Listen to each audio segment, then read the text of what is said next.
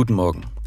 Die Tageslosung für heute Mittwoch, den 22. Februar 2023. Der Beginn der Passionszeit.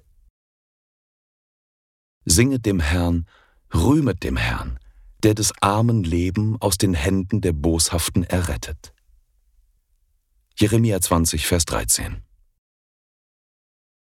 Maria sprach, Meine Seele erhebt den Herrn, und mein Geist freut sich Gottes, meines Heilands denn er hat die Niedrigkeit seiner Magd angesehen. Lukas 1, Verse 46 bis 48.